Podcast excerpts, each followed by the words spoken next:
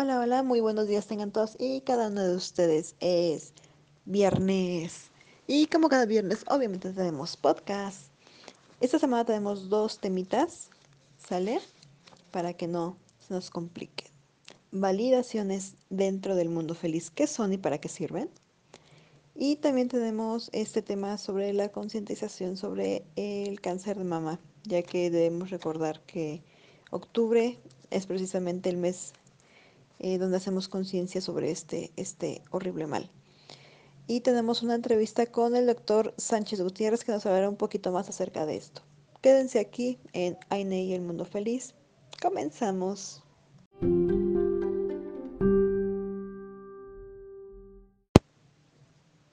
Dentro del mundo feliz existe algo que se llama las validaciones. Quizá lo hayan escuchado por ahí, así de, ¿qué es eso de validar, no? Eh, o qué onda, ¿no? Algunos se ponen que están validados porque eh, entienden que es algo que no son fake, ¿no? Que no son fake, que son reales. Y bueno, o sea, sí, pero no va así la cosa, ¿sale? Las validaciones es cuando otras personas dentro del mundo feliz ya te conocen, ¿sale? O ya han interactuado contigo de una manera más íntima, ¿ok? Las validaciones no pueden ser eh, solamente porque yo hablo contigo por WhatsApp o solamente porque yo te conocí en una página y hablamos y ya, no. Hay que entender que si no conoces a esta persona de frente, que ya te hayas eh, intercambiado palabras, eh, hayas a lo mejor tenido una cita para conocerse o bien ya hayan tenido un encuentro sexual, no puedes validar a alguien, ¿ok? Dejemos de normalizar de él, porque me escribe por WhatsApp es una persona real, ¿ok? Recuerden ese caso donde un chico se hacía pasar por chica y varias parejas decían que sí existía solamente porque esta persona les dio su WhatsApp y hablaban esporádicamente con esta, entre comillas, mujer y que al final pues resultó ser hombre y todos estos quedaron como una bola de idiotas, porque así fue como, como quedaron ante la vista de todos. Así de tu pareja con, uff, eh, muy reconocida, con eh, seriedad, esto, dijiste que esta cuenta era real y resultó que no, únicamente porque intercambiaban mensajitos y fotos que se robaban de otras personas. Está, está mal, ¿ok? Empecemos por ahí. La validación tiene que ser porque tú realmente conoces a estas personas, ¿ok? Ya sea de una forma muy soft, muy superficial, a lo mejor físicamente no se gustaron o ya no les gustó la química que hubo, ¿ok? O cuando ya llegaron a algo más íntimo, ¿sale? Estas son las dos condiciones que yo creo indispensables para que tú puedas validar a alguien, para que tú puedas decir que alguien existe, ¿ok? A lo mejor eh, conoces a alguien, conoces a otra pareja, la pasan súper bien, ¿no? Hay parejas así en la que la pasan súper chido, pero no, la química sexual no se da, ¿no? ¿Y qué pasa? No porque no se dio con usted, no se va a dar con alguien más. A lo mejor esa química, esa vibra tan chida, le funciona eh, em, eh, en que fluya, vaya hacia, el, hacia lo sexual. Y entonces a otra persona le, le va a fluir súper chingón, ¿no? Entonces empecemos por ahí. Que a lo mejor no hayas un encuentro de cama con alguien, no quiere decir que esta persona no esté validada, ¿ok? Simplemente no hubo una química. Está validada en el hecho de que tú sabes que es real, tú sabes que existe, ¿sale? Así es como, como debe de, de ser. Obviamente cuando ya se llega al plano sexual, este puede ser de tres maneras. Un desastre, sin pena ni gloria, y pues un, un win, ¿no? Algo perfecto. O no perfecto, pero algo que salió muy bien, ¿no? Entonces, eh, hay personas que dicen, no te voy a validar porque no me gustó. Ok, que no te gusta a ti no quiere decir que no le guste a alguien más. Yo siempre digo a quienes conozco la actitud que tienen. Lo demás no lo digo, me lo quedo. Sea bueno, sea malo. Unos obviamente saben que, que con unos es bueno, súper bueno, hiper buenísimo.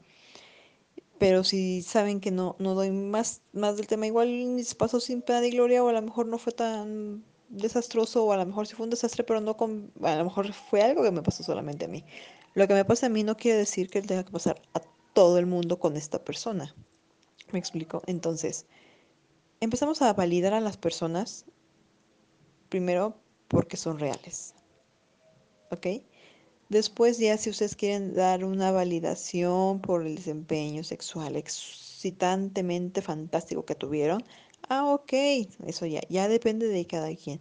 Yo, en lo personal, prefiero evitar ese tipo de validaciones. Porque como ya dije, a lo mejor alguien fue un desastre contigo, pero con alguien la pasó súper bien. Y me ha pasado, me ha tocado. Yo eh, salí con un chico, no la pasamos, es, la pasamos divertido, estuvo divertido. El encuentro sexual no fue tan bueno como esperábamos, o por lo menos como yo y mi marido lo esperábamos. Este, pero con otra chica, con la que me llevo súper bien, eh, le fue fantástico. O sea, tiene una química muy, muy chida, ¿no? Entonces, ¿qué iba a decir yo? Ay, no, no, no, no, no, con este chico no, ni lo intenten, ni le manden mensaje, ni nada, porque aunque yo lo conozco, no, no estuvo bien. O sea, no, no es la de ahí, ¿sale? Empecemos por eso. Igual nosotros podemos ser un total desastre para alguien más si esa persona no habla mal de nosotros o esas personas no hablan mal de nosotros. Evitemos esos malos comentarios y esas malas validaciones con base en el desempeño sexual que alguien tuvo con nosotros. Porque así, como a lo mejor esa persona eh, no, no fue lo que esperábamos, a lo mejor también nosotros no fuimos lo que esperábamos y por eso a lo mejor también no salió tan chido. O sea, ya ven, hay que ver las dos caras de esta moneda. Entonces, ¿para qué sirven las validaciones? Obviamente para que tú sepas que a lo mejor si alguien te manda mensaje, alguien te escribe, alguien te propone algo, tú sepas, ok, esta persona es real, sí o no. A ver, vamos a ver quién, quiénes la conocen, ¿no? Si son amigos que tú ya conoces, puedes pedir así de, oye, ¿lo conoces? Eh, me ha tocado con algunos chicos así de, oye, amiga, amiga, ¿tú conoces a fulanito de tal? Y ya te dicen, ah, no, pues sí, lo conocemos hace tanto tiempo, es muy buena onda, muy buen chico.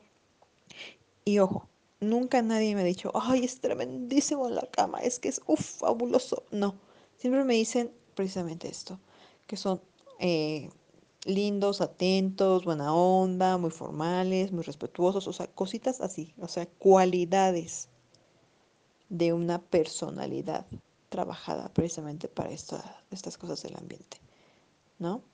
Las validaciones sirven para eso, para que no caigas con alguien que no es del ambiente y que posiblemente te haga pasar mal un, rato porque a lo mejor te dejan plantada, a lo mejor no llega o a lo mejor no tiene experiencia, ¿no? Hablemos de este caso de la experiencia. Muchos dicen, es que necesito alguien con experiencia. Nosotros preferimos a alguien con experiencia o un poquito más eh, con la idea de que ya sabe a qué va, ¿no? Que alguien 100% nuevo dentro del ambiente. Para nosotros no nos funciona eso.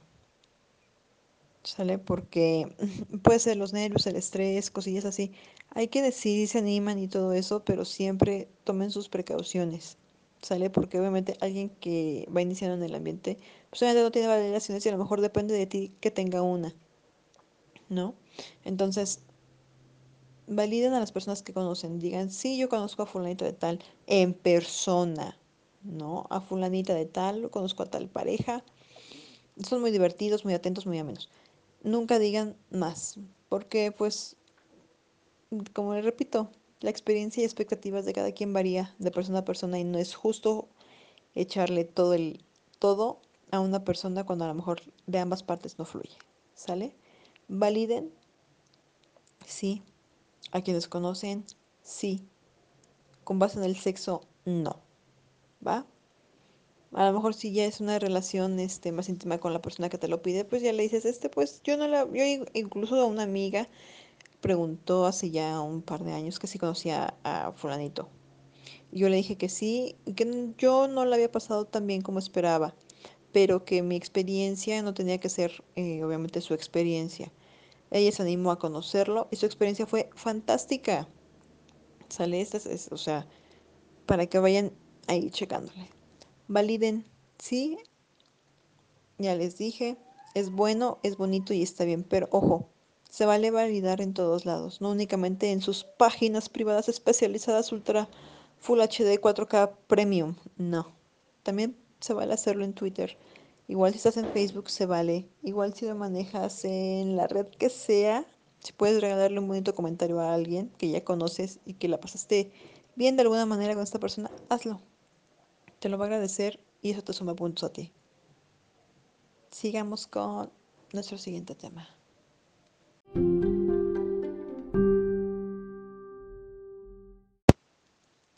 Entonces continuamos con el segundo tema en la agenda. El pasado lunes 19 eh, fue el Día Mundial del Cáncer de Mama. Como bien saben, o yo espero que sepan, eh, octubre es el mes rosa. Eso quiere decir que es el mes en el que estamos haciendo o tratando de hacer conciencia sobre el cáncer de mama.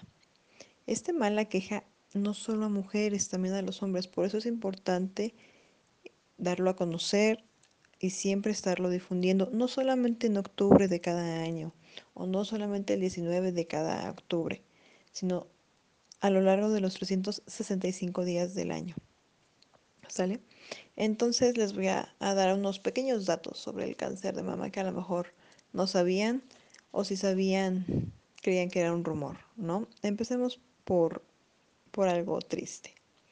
Eh, la estadística o más bien el estimado para 2019, no tenemos bien las, las cantidades todavía, ya saben que eso tarda un poquillo, pero se estima que en el 2019 42.260 personas murieron a causa del cáncer de mama.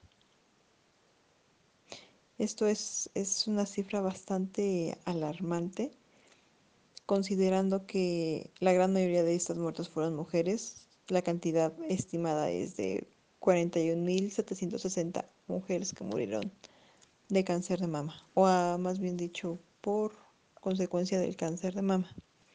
Y pues también fallecieron hombres, aunque una menor cantidad, ellos fueron 500 los fallecidos a causa de, del cáncer de mama. Algo terrible para que lo de esos que dicen que a los hombres no les da, pues sí, sí les da. Afortunadamente quizá para ellos como no desarrollan un busto igual que las mujeres es más fácil de detectar y a lo mejor eh, de tratar, ¿no? Y bueno, eh, una de las causas que fomenta, digamos, el cáncer es el sedentarismo, ya que esto cambia la forma en que nuestro cuerpo maneja el estrógeno y por tanto puede ser un detonante para el cáncer de mama. El estrógeno es enemigo en altas cantidades de nosotras las mujeres. Ironía, la producimos, ¿no? ¿Qué cosas? Entre más peso y más tejido mamario o más denso, hay más riesgo de desarrollar cáncer de mama. ¿Sale? El doctor en la entrevista nos va a decir ahorita el por qué, pero sí hay una relación, precisamente por el tamaño y la densidad del, del busto. Esto pues impide un poquito que lo podamos detectar a tiempo, ¿no? Eh, también debemos eh, saber que con las mastografías 3D se puede detectar mejor, eh, ya debido a que estas son muy detalladas en la imagen y pues un poquito son, son menos invasivas que otros, que otros tipos de, de exámenes, ¿no? Por ejemplo, como las biopsias. Cuando ya te hacen una biopsia, eh, es porque ya saben que lo tienes y nada más ahora sí que es ver si es maligno o benigno, porque a lo mejor no lo podemos eh, tocar debido a que está en una zona pues un poco, poco palpable, ¿no? Los tumores se dividen en benignos y malignos como todo tipo de cáncer, ¿sale? Los tumores eh, benignos generalmente son blancos, tienen algo de movilidad y te pueden doler un poco. Por el contrario, los malignos son eh, duros, no tienen esta movilidad, son fijos y usualmente no duelen, no causan molestia. ¿No? ¿Qué cosas? Hay muchas cosas también que causan el cáncer, no solo el sedentarismo, sino también alimentos muy grasosos, o sea, consumir altas cantidades de grasa en, en alimentos. Eso puede ser un detonante. El embarazo a una edad avanzada. Muchos consideran edad avanzada a partir de los 30.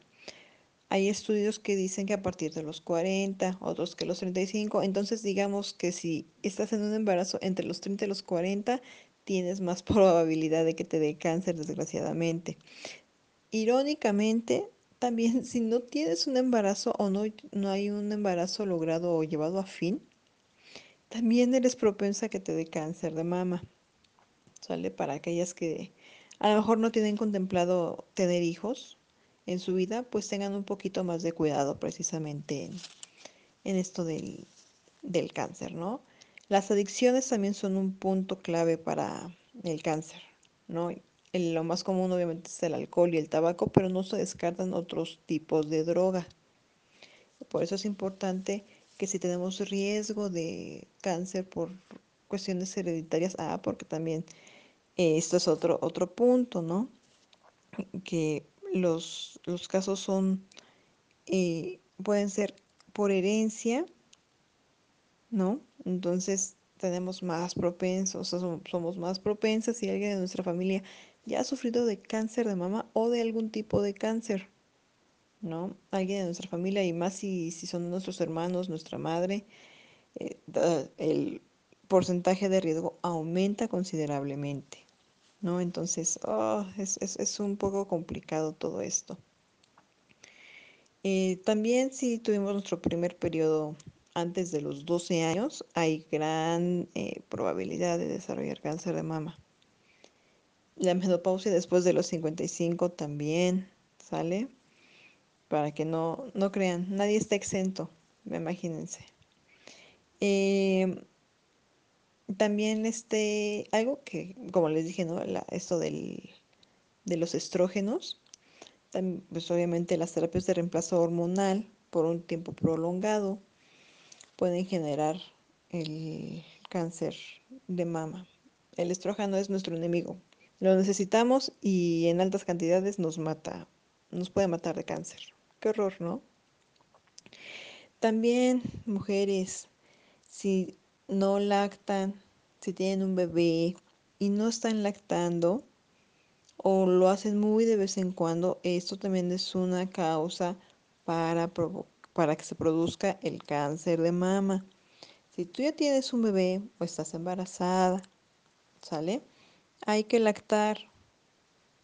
No se vayan con que es que me dijeron que si esto se me cae, no me dijeron que si esto y que si el otro, o sea, dejemos la vanidad a un lado. La lactancia es bonita, es buena, es súper recomendable, tanto para nosotras para prevenir el cáncer de mama, como para nuestros pequeños, ya que a través de nuestra leche materna, ellos adquieren anticuerpos que necesitan para su vida y su desarrollo. ¿Sale? El no amamantar también complica la vida de los pequeños, tomen en cuenta eso, ¿sale? Por favor. Em, eh, más del 10% de los casos del cáncer de mama se dan en mujeres de más de 40 años. ¿Sale? Esto no, no exenta al resto, pero pues sí es como que una cifra un poquito, pues no, no positiva, ¿no? Pero pues, ¿qué, les podemos decir? Un dato súper, hiper, mega wow. O sea, siempre, siempre... Uno cree que te ataca igual, pero ya sabemos que las enfermedades eh, atacan diferente a cada persona. Esto de acuerdo a su genética. ¿Ok? Lo vemos actualmente con esto del COVID. Otros, unos países tuvieron mucha mortalidad. Bueno, aquí tenemos demasiada mortalidad, por ejemplo, comparada con países europeos o incluso los asiáticos, ¿no? La genética sí tiene mucho que ver. Y en el cáncer de mama también tiene mucho que ver, ¿sale? Las mujeres hispanas, o sea, las mujeres latinas, tenemos 20% más de posibilidades de desarrollar cáncer de mama. O sea, el ser mujer ya te da un porcentaje. El que tengas eh, familiares o la genética, ya te da un porcentaje. Ya esto súmale que si eres latina. O sea, hay más probabilidad de que te dé cáncer de mama. ¿No? Esto obviamente por obviamente por la genética y también estamos más propensas a morir de cáncer de mama. desgraciadamente, precisamente por esto que les comentaba de las enfermedades y cómo nos atacan. ¿Por qué? Eh, las diferencias genéticas también se dan eh, obviamente en los tumores, entonces los tumores tienen una biología diferente de acuerdo a, tu raza, aunque no le quieran decir raza, así es, o sea, es la, la verdad, nuestra genética nos diferencia de otras, porque somos razas diferentes, tenemos que aceptarlo y las latinas tenemos más probabilidades, uno, de desarrollarlo y dos, de morir de, este cáncer de mama. ¿Por qué? Porque los eh, tratamientos, ¿sale? Pueden em, no afectar a los tumores como queremos, o sea, los tumores se hacen resistentes a ciertos tipos de tratamientos o de quimioterapias. Porque muchos tratamientos precisamente se desarrollan para eh, gente asiática o para gente europea, que viene siendo la gente blanca, como se le conoce, ¿no? El que seas Mexican white, entre comillas, eh, no te exenta porque a fin de cuentas sigue siendo latino, ¿ok? O sea, es, es, cuestión de genética, no nada más porque tengas la piel blanquita, eres blanco. No, es tu genética lo que a fin de cuentas te dice que eres. Y desgraciadamente, pues las latinas la, la tenemos complicada y hay que cuidarnos mucho, chicas. Chicos, si eh, hagan conciencia también para ustedes, es importante si conocen a sus, bueno, sus familiares, a las chicas que conozcan, hagan conciencia un poquito, ¿no? Dejemos atrás el morbo y empecemos a, a ver esto como, pues, algo que es real, le puede pasar a cualquiera y es muy triste, muy triste. Otra de los datos que tenemos por aquí es que uno de cada cuatro casos de cáncer a nivel mundial son de mama. Es decir, el 25% de las personas que padecen cáncer a nivel mundial es cáncer de mama. ¿No? Qué feo. Es el segundo cáncer más común en las mujeres. Qué feo, qué feo. Y bueno, el 80% de los casos en América del Norte y aunque México esté en América del Norte, no quiere decir que se aplique esta regla. Sale del 80% de las mujeres que padecen cáncer. Ahora sí que en Estados Unidos y Canadá viven o sobreviven a este terrible mal. O sea, es un alto porcentaje comparado con los países de bajos recursos a nivel mundial. O, por ejemplo, en México, aunque es América del Norte, porque nuestros ingresos no son equiparables a los, a los ingresos de América, de Norteamérica, digamos, Estados Unidos de Norteamérica y Canadá. ¿okay? Por ello es que en, en nuestro país, otros países de Latinoamérica y otros países pobres o más pobres, el, la supervivencia al cáncer de mama es del 40% o menos. Qué feo, ¿verdad? Y ya, último datito. El cáncer de mama no solo afecta las glándulas mamarias, también puede afectar debido a, bueno, a presentarlo, eh, afecta el cerebro, el hígado, los huesos y los pulmones. Eso no quiere decir que te va a dar cáncer en todos estos, en estas, en estos órganos, ¿ok? Pero sí los afecta, afecta su funcionamiento, a eso me refiero, ¿ok? Y bueno, ya conocen un poquito más de datos sobre el cáncer de mama. Hagan conciencia. Cuéntenle algunos a las personas que crean importantes. O sea, los puntos que crean importantes a, las personas que conocen, no al revés. y pues pasemos a la entrevista.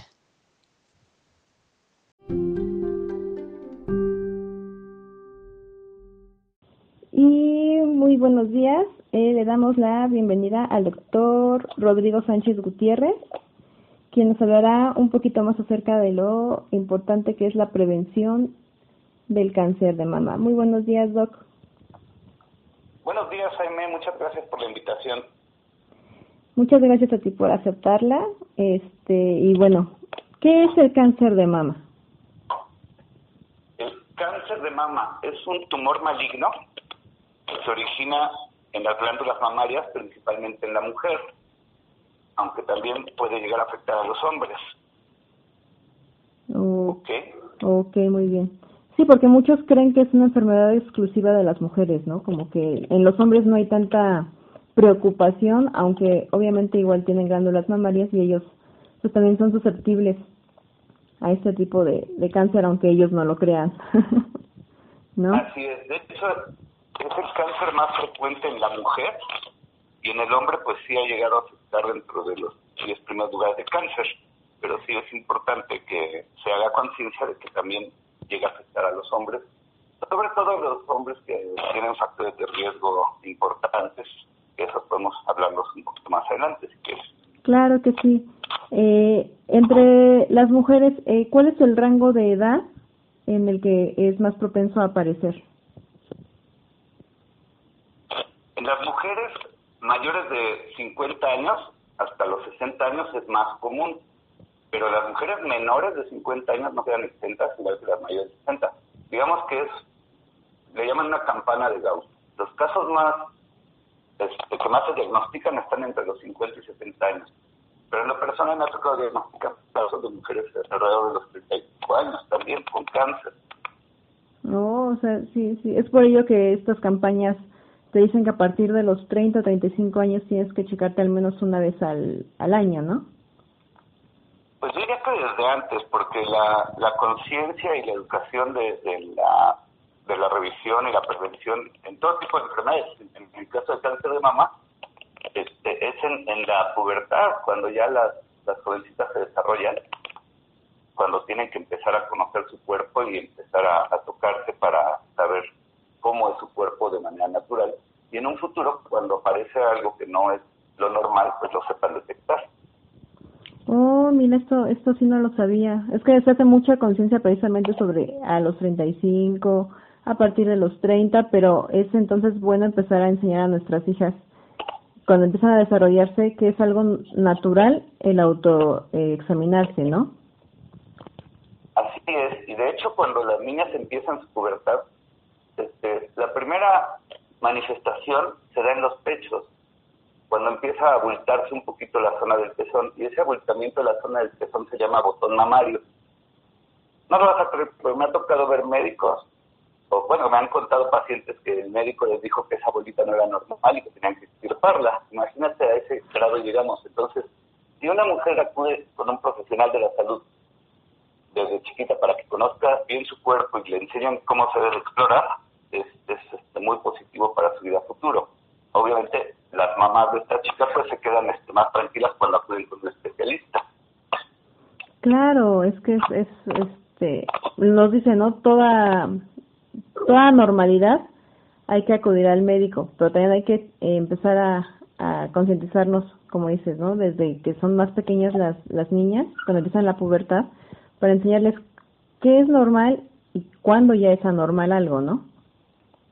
Así es, obviamente la, la mamá es la que debe estar ahí en el papel de, de cómo cuidarse, cómo, cómo procurar su salud. Claro que sí, como siempre, ¿no? La, la primera educación siempre se recibe en casa y es parte de, de esto, ¿no? No tener pena o miedo de hablar de este tema con nuestras hijas. No es muy, muy, muy importante. muy importante. Evitar los tabús, porque luego los tabús nos llevan a no ver la realidad. Sí, y me imagino que precisamente por este tema del tabú es cuando, ya cuando un paciente, una paciente llega con un estado avanzado de cáncer, mamario es precisamente por esto del tabú, ¿no? De que no quería ir, no quería que le tocaran, o incluso hasta el marido, ¿no? Estos conceptos machistas de que, ¿cómo te vas a ir a, a que otro hombre te toque o otro hombre te vea? Cosillas así, me imagino que son las objeciones más eh, recurrentes, ¿no? Cuando ya una paciente llega eh, contigo con un estado avanzado, ¿no? En, algún, en, una, en alguna etapa, vaya. Sí, de hecho, cuando ya se tiene un cáncer en etapa avanzada, pues, además de que es muy triste porque el, pronóstico es malo. Este, uno se pone a, preguntarle a la paciente por qué no acudió antes o si antes había sentido algún cambio, alguna velita. Y pues sí, generalmente son pacientes que son muy cerradas para su cuestión sexual, no conocen su cuerpo. El problema lo, lo detectaron desde uno o dos años antes, pero les daba pena acudir al médico. Y, y son casos que cuando se detectan es porque ya están avanzados. Y desgraciadamente el cáncer de mama cuando se detecta en una etapa avanzada, pues el pronóstico es muy mal. Sí, me imagino. Por, eh, por eso ahora sí que estamos dando énfasis en esto de, de la prevención, ¿no? y que no solamente que no solamente sea en mes de octubre, ¿no? Tenemos que ser conscientes los 12 meses del año, los 365 días. Obviamente este mes es para generar más conciencia, pero hay que generarla incluso con las personas que conocemos, ¿no? Nuestros familiares, eh, vecinos, conocidos, que empecemos a, a ver que no es un tema de tabú, que no es malo autoexplorarse, que no es malo conocer tu cuerpo, ¿no? precisamente para, para todo este tema de, de la prevención. Eh, ahora, hablemos un poquito de los factores de riesgo. Ya sabemos que las mujeres de más de 50 años tienen un alto índice de probabilidad, de, digamos, de, de eh, que sean detectadas de cáncer de mama. Pero antes, una mujer, ¿cuáles son los factores en mujeres y hombres, no? Porque recordemos que también los hombres eh, tienen este este riesgo. Así es. Bueno, tanto en mujeres como hombres, el principal factor de riesgo va a ser la herencia, lo que nos dejan nuestros padres. Si nosotros tenemos un familiar directo que haya padecido cáncer, principalmente cáncer de mama, cáncer de ovario o cáncer de colon, tanto hombres como mujeres, hay más probabilidad de que nos, nos dé cáncer a nosotros. Por ejemplo, si en una mujer que su mamá tuvo cáncer de mama, tiene 50% más probabilidades de desarrollar cáncer de mama y una de sus hermanas desarrolló cáncer de mama, también tiene 50% de probabilidad de desarrollar cáncer de mama. Y esto está relacionado con un gen, porque ya sabes que la genética pues, nos a nuestros padres. Es un gen que se llama BRCA1 y BRCA2. Y hay estudios que ya se pueden hacer hoy en día para detectar ese gen. Y obvio, las personas que tienen ese gen este, presente tienen que tener mayores cuidados en el cáncer, tanto de pecho, de ovario, de colon, que son los que más afectan a, la población este, mexicana. Oh, mira, esto, esto sí yo no lo sabía, fíjate.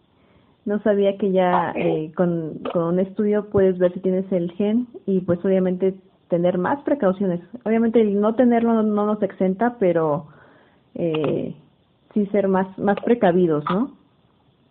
Así es. Y también hay otros factores de riesgo, pues los más conocidos es el, el fumar. El fumar aumenta riesgo de cáncer pues de pulmón, de, esófago, pero también de, vejiga y de pecho en la mujer. Otro factor de riesgo importante es estar expuesto a estrógenos en cargas altas.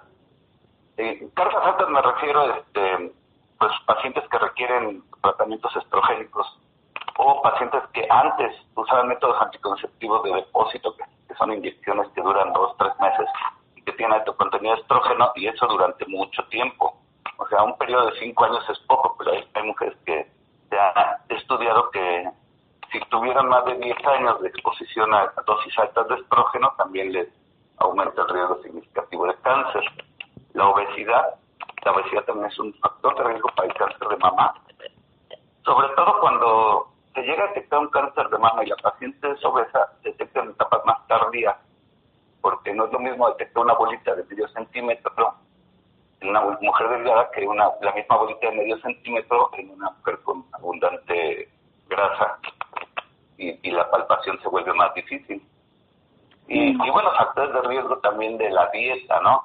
Este, hoy en día se ha, se ha hablado mucho de tiembuterol y ciertas hormonas de crecimiento que le ponen a los animales de engorda, tanto vacas, cerdos, pollos, se ha visto una relación con ese tipo de hormonales y el aumento del cáncer de mama y otro tipo de cánceres. No, vaya, hay una, una relación también de lo que comemos con, ah, con esto. Oh, vaya, es bastante, bastante interesante. ¿Qué podemos hacer para, para, para prevenir todo esto? O sea, me, me refiero a, a ya, ya cuando ya empezamos a, a tener más conciencia cada cuándo debemos ir, al médico, eh, cada cuándo debemos autoexplorarnos nosotras y, todo esto. yo como médico especialista recomiendo que a, partir de la del desarrollo puberal se haga un chequeo este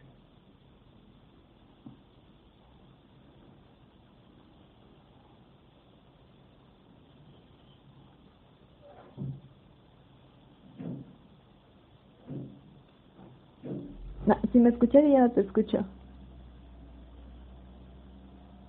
Bueno, bueno. Ahí sí ya te escuchamos bien. sí, perdón. Ah, te decía, este, después del desarrollo puberal, pues se recomienda una vez al año acudir con médico especialista para igual hacer lo que es la, la detección y prevención de, de, cáncer de pecho mediante la palpación y ultrasonido. Este, en las mujeres ya cuando tienen su vida sexual activa, pues también incluir la, lo que es el paparicolado que le llaman oxitropia o una colposcopía una vez al año. Este, en mujeres mayores de 40 años se recomienda aparte del estudio, la revisión este, con ultrasonido, también realizar una mastografía. Las mujeres de mayor riesgo, las que tienen este, familiares directos con antecedente de cáncer de mama, les recomienda mastografía una vez al año por lo menos. Pero lo más importante para la detección oportuna del cáncer de mama es que la mujer conozca su cuerpo y se toque, de preferencia una vez al mes, y la etapa ideal para que se, toque los pechos es cuando baja la menstruación tres días después, porque es cuando los niveles hormonales están bajos y hay menos inflamación de la glándula mamaria. Entonces, tres días después del inicio de la menstruación es cuando se deben tocar toda la, región axilar buscando bolitas, todo el, pecho, la zona detrás del pezón y la zona también donde está el músculo pectoral y obviamente para aprenderse a tocar bien tienen que acudir con el médico para que no tengan la exploración. Ok, muy bien, muy, muy, muy bien, Doc. Eh, ¿Algo más que nos quieras agregar sobre este tema del cáncer de mama?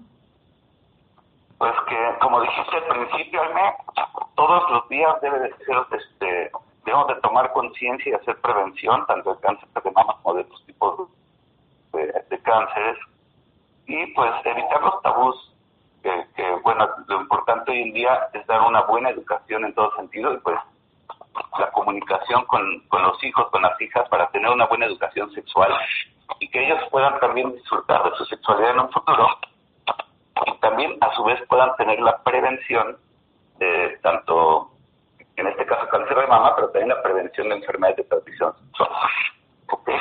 Ok, me parece, me parece muy, muy, muy bien.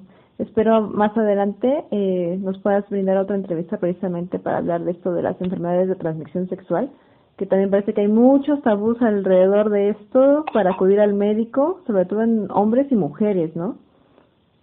Así es. Sale mal. Y bueno, eh, ¿cómo podemos contactarte a alguien que esté escuchando esta entrevista y desee contactarte? ¿Cuáles son tus medios de contacto? Bueno, yo soy este, en la Ciudad de México y la consulta privada estoy en el Hospital María José Roma, en la colonia Roma. Y el teléfono de contacto es a través de mi asistente que se llama Diana.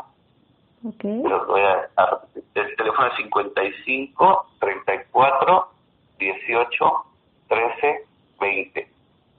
Y también le puedes mandar WhatsApp, porque ella es mi asistente la que lleva la agenda y también ella me acompaña en las consultas. Ok, perfecto, perfecto. Entonces ya tenemos el contacto y toda esta valiosa información que nos has hecho favor de, de brindarnos esta mañana. ¿Vale? Muchísimas, muchísimas, muchísimas gracias por, por esta breve entrevista. Muchas gracias a ti, por la invitación y de este, cualquier duda yo estoy a sus órdenes. Tienen este el número que les di y pues también en redes sociales me encuentran como doctor Sánchez, de R-Bajo Sánchez, o en, en, este, en, el, en el Twitter, en el Facebook, y todas sus órdenes. Muchísimas gracias. Gracias a ti, hasta luego. Hasta luego.